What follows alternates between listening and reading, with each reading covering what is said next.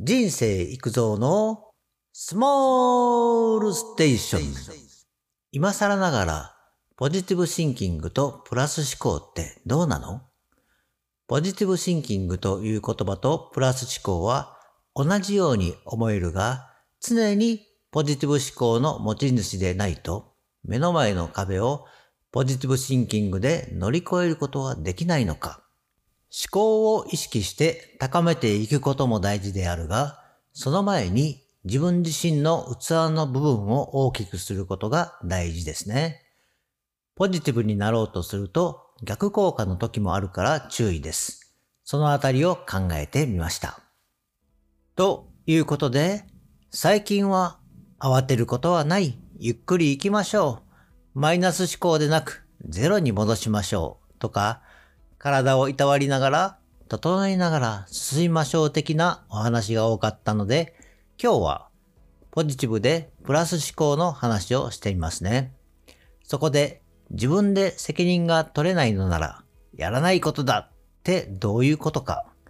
失敗をしたっていいじゃないか。次を頑張れば何の問題もない。このような言葉を聞きます。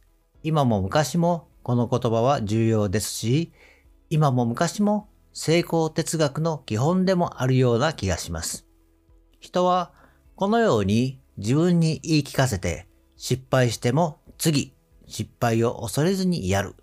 続けていれば必ず光は見えてくる。ポジティブシンキングですね。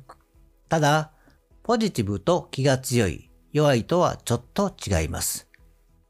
ポジティブシンキングは決して悪いことではありません。気が弱い人ほど、なんとかポジティブに考えようとしているのかもね。気が強いと言われる人は、ある意味、図太い神経を持っているのか。細かなことを気にしない、もっと言えば、あまり深く考えていないのかもしれません。もちろん、すべての人ではありません。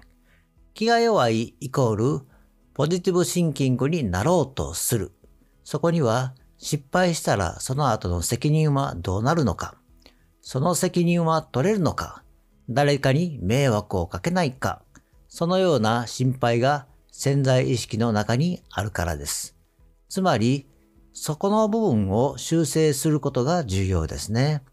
特に責任が取れるかどうか、最初から責任が取れないなら、そちらには向かわないことです。どうなっても責任はちゃんと取れる。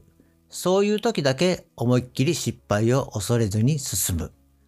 これはリスク回避ではありません。当たり前のことなんです。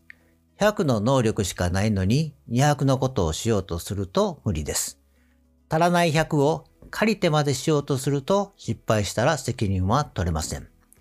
誰かが代わりに責任を取ってくれるなら良いかもしれませんが、世の中そんなに甘くはありません。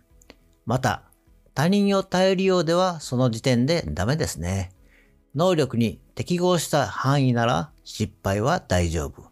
失敗したら次に進むだけです。それ以上のことをやりたいのなら、まずは能力を上げる。